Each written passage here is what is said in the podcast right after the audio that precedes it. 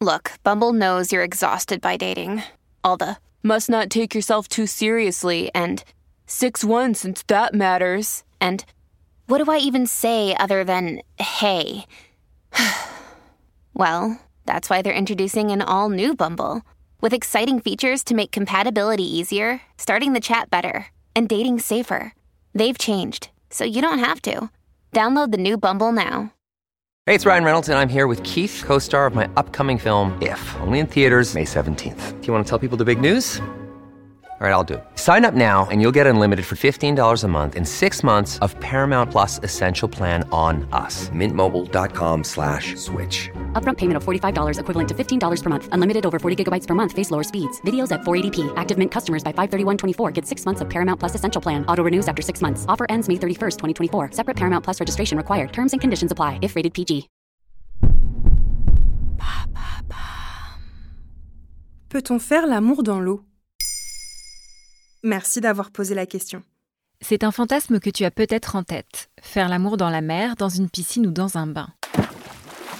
Selon un sondage de l'entreprise de sextoy suédoise Lelo, en 2020, nous étions 68,5% à l'avoir déjà fait au bord de mer, 57% dans une piscine. Sauf que voilà, le sel, le chlore et le sable ne font pas vraiment bon ménage avec ces ébats.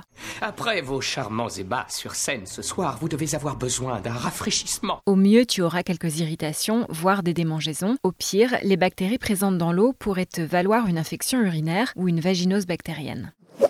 Ces risques concernent en particulier les femmes car l'eau de mer ou celle de la piscine peuvent venir modifier le pH de la muqueuse vaginale, comme l'explique Jacques Weinberg, directeur de l'Institut de sexologie de Paris, interrogé par Madame Figaro. La flore vaginale est alors fragilisée. Qu'en est-il alors de l'eau du bain, sans chlore et sans sel? L'eau claire n'est pas idéale non plus car elle assèche aussi le vagin.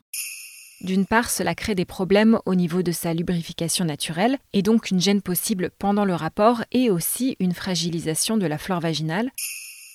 Et d'autre part, l'eau altère également le bon fonctionnement des bactéries de cette zone intime appelée bacille de Doderlein, d'où le risque d'infection. Le système d'auto-nettoyage naturel du vagin est encore plus déséquilibré lorsque l'eau est chaude, comme dans un jacuzzi par exemple. Également interrogé par Madame Figaro, l'infectiologue à l'Institut Alfred Fournier et auteur de Microbiote vaginal La Révolution Rose, Jean-Marc Bobot, explique. L'eau chaude est très agressive pour la muqueuse. Il n'y a pour l'instant aucune étude qui le confirme, mais on la soupçonne d'entretenir facilement le développement des bactéries, des champignons et des virus.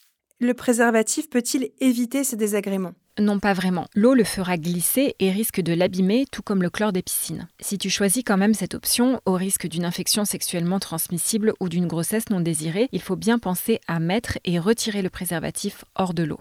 Globalement, est-ce que tu as des conseils sur l'hygiène? Oui, quoi qu'il en soit, rappelle-toi que les parties génitales sont une zone sensible à nettoyer avec un savon au pH neutre ou à l'eau claire. Les douches vaginales sont à proscrire, il faut se limiter à l'hygiène de la partie extérieure, c'est-à-dire à la vulve.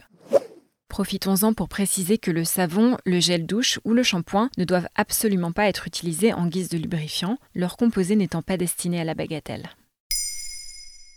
Maintenant, vous savez, un épisode écrit et réalisé par Émilie Drujon. Ce podcast est disponible sur toutes les plateformes audio et si cet épisode vous a plu, n'hésitez pas à laisser des commentaires ou des étoiles sur vos applis de podcast préférés.